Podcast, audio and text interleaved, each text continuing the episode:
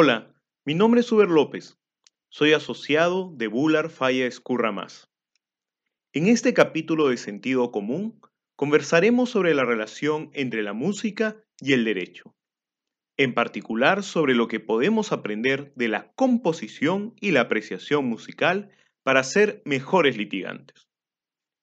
Yo estudié leyes, no música, sin embargo soy un fanático de este arte. Las pocas piezas musicales que logro interpretar, pero sobre todo las melodías que me apasionan escuchar, me han mostrado otra perspectiva de la labor del abogado litigante. A continuación quisiera compartir contigo las lecciones que aprendí de tres piezas musicales. Una improvisación de la jazzista Nina Simon, la canción You Really Got Me de The Kings y la sonata Claro de Luna de Beethoven. Empecemos con la primera pieza.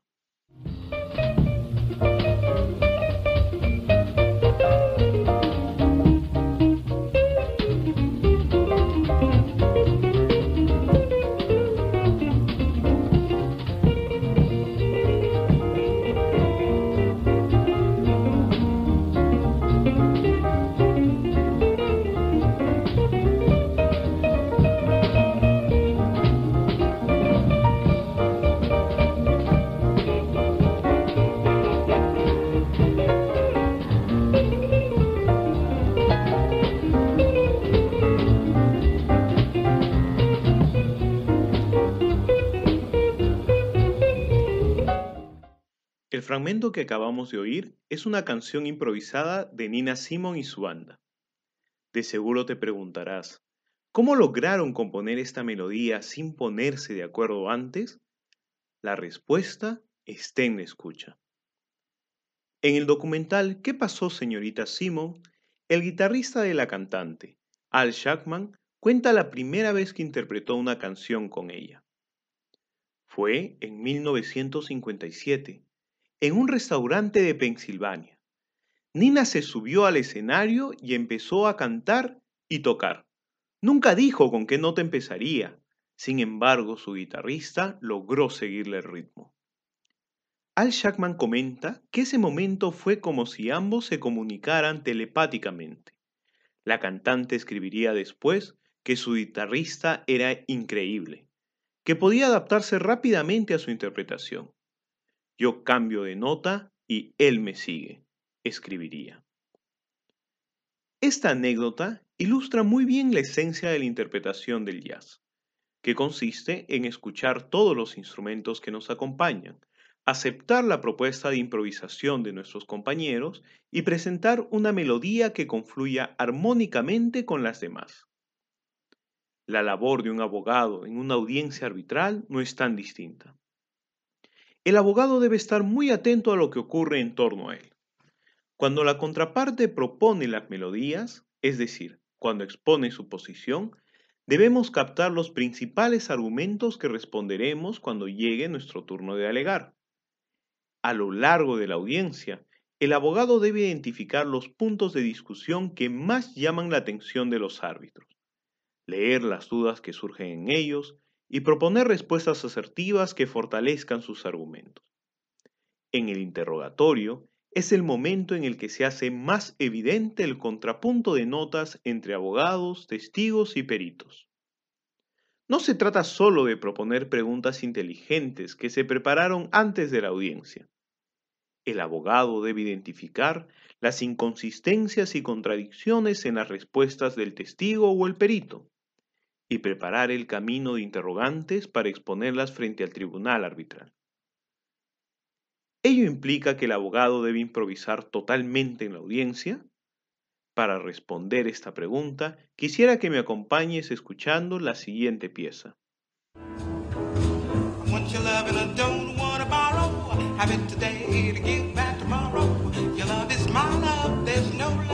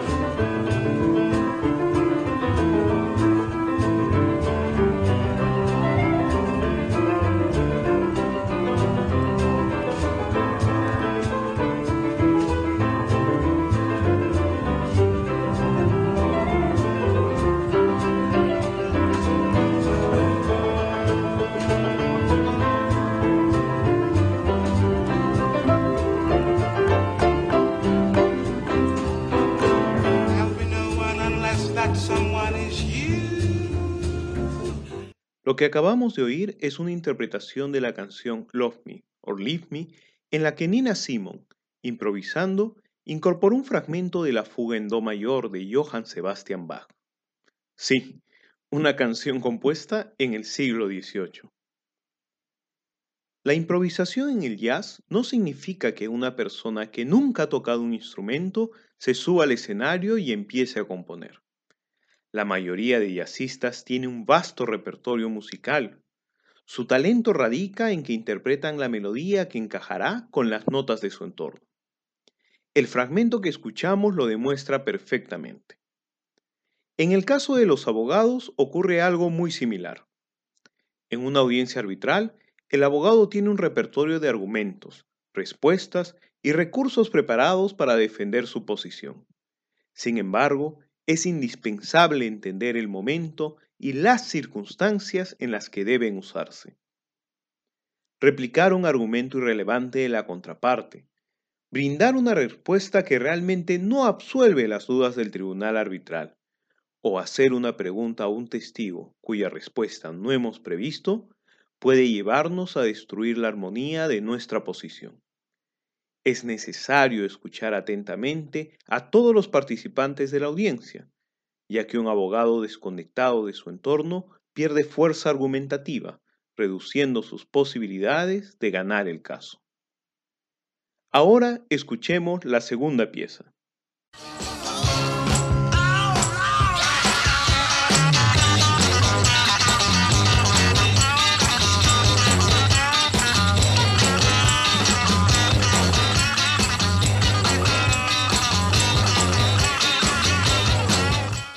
De seguro usted identificó de qué canción es el solo de guitarra que acabamos de oír.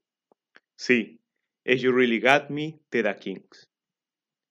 Este fragmento escuchado de forma aislada podría dar la sensación de que se trata de un error, de que es imposible que esta distorsión en la guitarra pueda ser parte de una canción agradable, que guste al oído. De hecho, en una entrevista, Dave Davis, el guitarrista de la banda y responsable de este sonido, comentó, cito, Verá, me gusta que me conmuevan, y ciertos tonos pueden agitar sus emociones de cierta manera, darle un enfoque, mientras que un sonido impecable y totalmente en el punto podría ser demasiado común. Estamos tan acostumbrados a una gran variedad de sonidos, tráfico, personas discutiendo y riendo, que cuando algo suena un poco diferente de lo que esperas, lo notas más. Tiendo a llamarlo las imperfecciones que lo hacen sonar perfecto. Esos pequeños matices que mucha gente diría, oh, rehaga eso o hágalo de nuevo. Así como en la música, en cualquier ámbito de la vida existe un natural miedo a lo diferente. El litigio arbitral no es la excepción.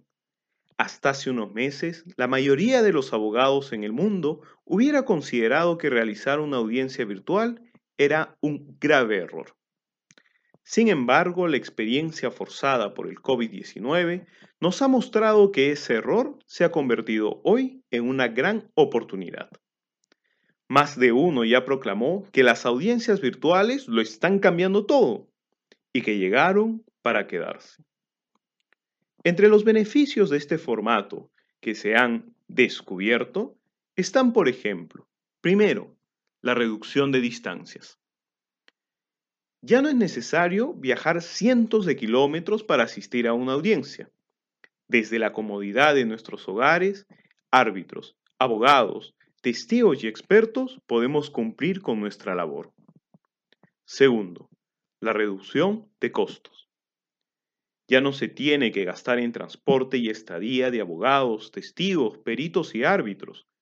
Ya no es necesario arrendar los sofisticados locales en donde se realizaban las audiencias, ni tampoco en la impresión de ingentes cantidades de papel. Lo único que necesitamos hoy para una audiencia virtual es una buena computadora, una cámara de alta resolución y una conexión a Internet segura y fluida. Tercero, la reducción del tiempo. Ya no tenemos que invertir decenas de horas de traslado para asistir a las audiencias. y los árbitros y abogados ya no tienen que bloquear días o semanas enteras para participar de estas, optimizando tiempo y costos. Es en estas circunstancias en la que experiencias como el proceso de composición del rock nos recuerdan que algo que puede ser considerado inicialmente como un error termina siendo una pieza de arte. Los abogados debemos perder el miedo a equivocarnos. Solo con el ensayo, prueba y error lograremos innovar nuestra práctica. Acompáñenme ahora a la tercera y última pieza.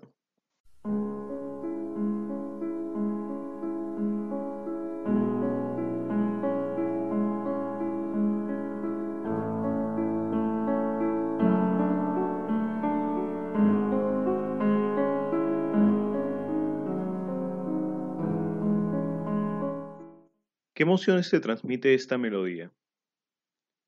De seguro calma, tranquilidad, mucha paz. Ahora escuchemos una melodía más.